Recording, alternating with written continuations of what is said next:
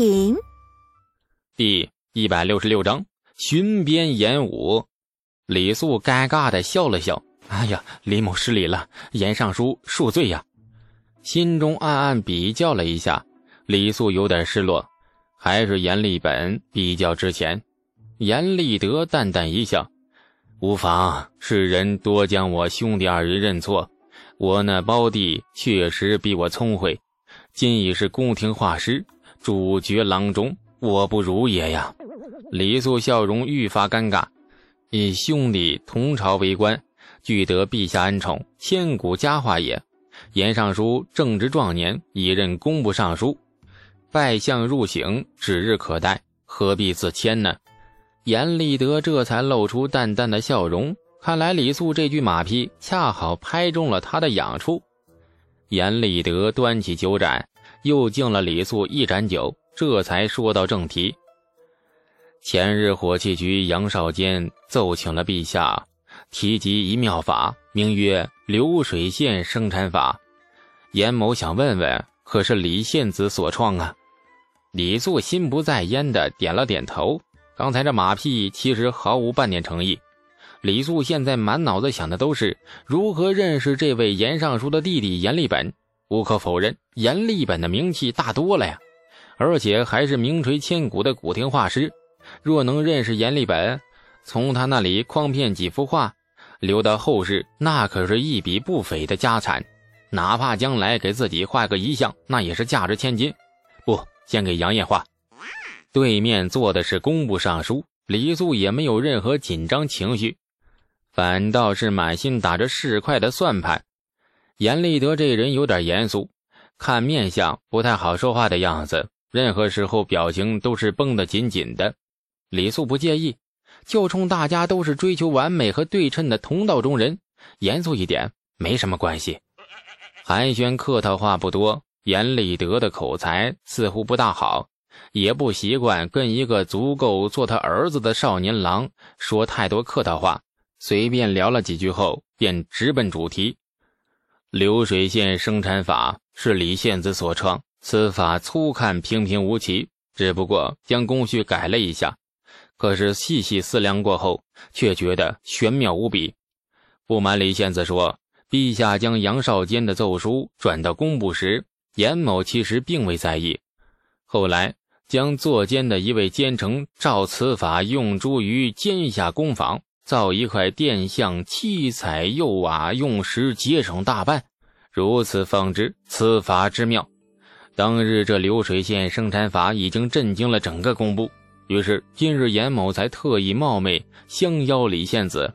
李素谦虚的笑：“哎呀，不敢当，我也是胡乱琢磨出来的。”哎呀，不得不说，李献子所创流水线生产法，委实精妙无双。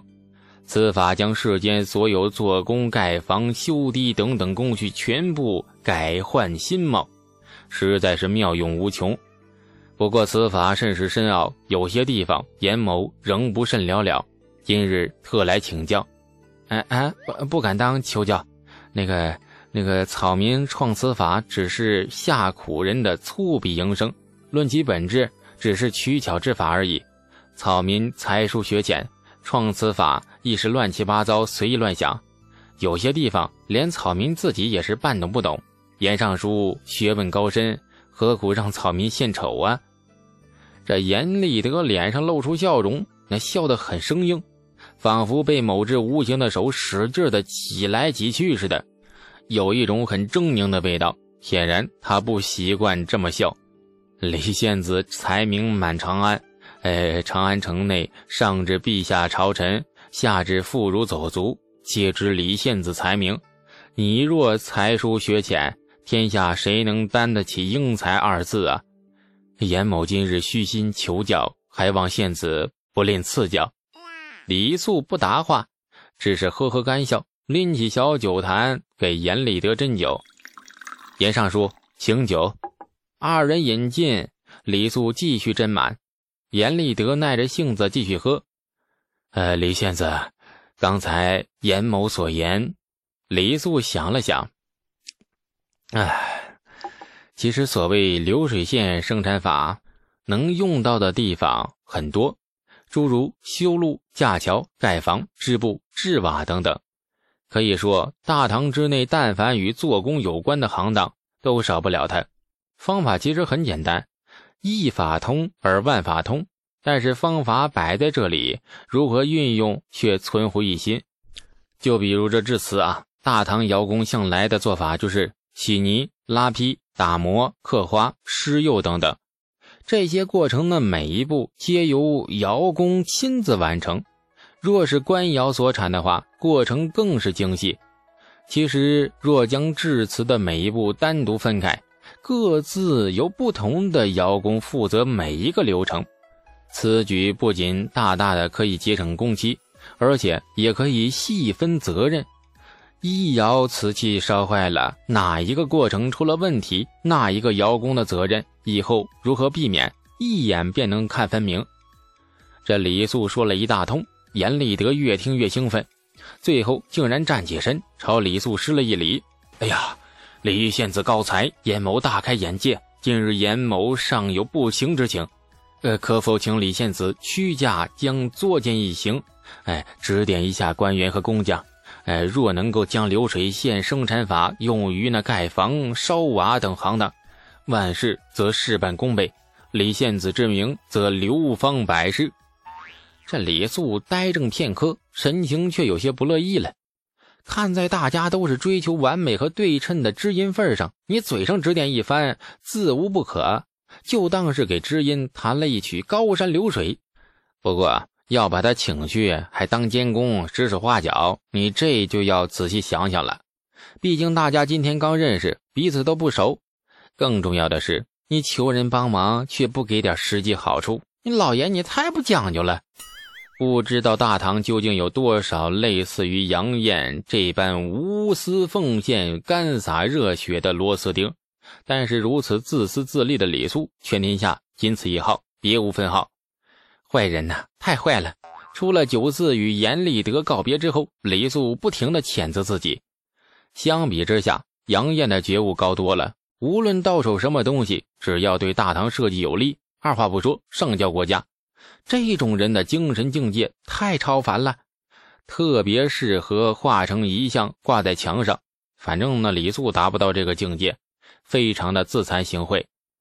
自残过后，你日子该怎么过还是怎么过，该拿的好处你不到手，大家没有办法一起愉快玩耍，在其位而谋其政。如今只是平民白身的李素，为了火器局能完成任务而创下流水生产法，已经是非常大公无私了。至于公务或者是将作奸的事情，那李素是真没有兴趣管。要管也可以，你拿好处了呀。当然了，觉悟不高，确实应该谴责。所以李素小小谴责完了自己后，很快忘了这事儿，回火器局继续过他的悠闲日子。有和风，有暖阳，有零食，有躺椅，还能听小说，还有一只姓许的马屁精围绕着左右，哄得心花怒放。如果杨艳巡查工坊的时候恰好发生了爆炸事故，那就更喜闻乐见了。两天后，长安城忽然厉兵秣马，空气凝滞。太极宫发出旨意，清命包国公段志玄。为河北道行军大总管，领河北、河东两道、代州、朔州、并州等七州都护府计十万将士，集结于松漠都督府巡边演武。这巡边演武这四个字颇之玩味。大唐立国二十年，但凡将军领兵出征，打就是打，退就是退。巡边演武的说法倒是头一次听说。朝中许多文臣武将满头雾水，不明白这巡边该怎么巡，演武又该如何演。朝堂那些老狐狸不明白，但是火器局的某只小狐狸却明白了。事实上，演武本就是这只小狐狸献的计，巡边演武只是表面。李素相信李世民暗地里搞的小动作更多。近日最频繁的莫过于那些可怜的大唐特务了。煽动、收买、结盟，甚至还有刺杀。最近薛延陀可汗家族的生活一定很精彩。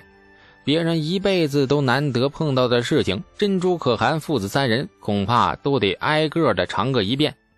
外有重兵压境，内有骨肉相残，不时还伴随着那部将闹事、牧民造反。某个信任的手下忽然被敌人策反，偶尔还要提防一下不小心从角落里射出来的一两支冷箭。李素想了很久。若他是珍珠可汗的话，该如何面对这种既刺激又心塞的生活呢？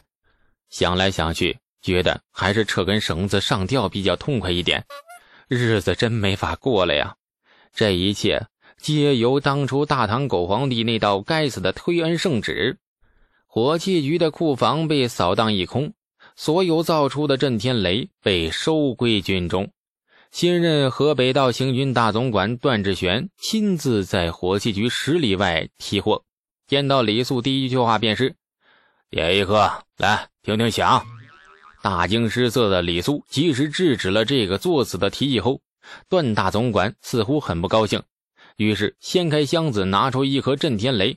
那以迅雷不及掩耳盗铃之势，将那引线拔掉，在李素等火器局一干官吏目瞪口呆的注视下。毒贩子验货般用小拇指挑起了一撮火药，塞进嘴里，动作非常的老练。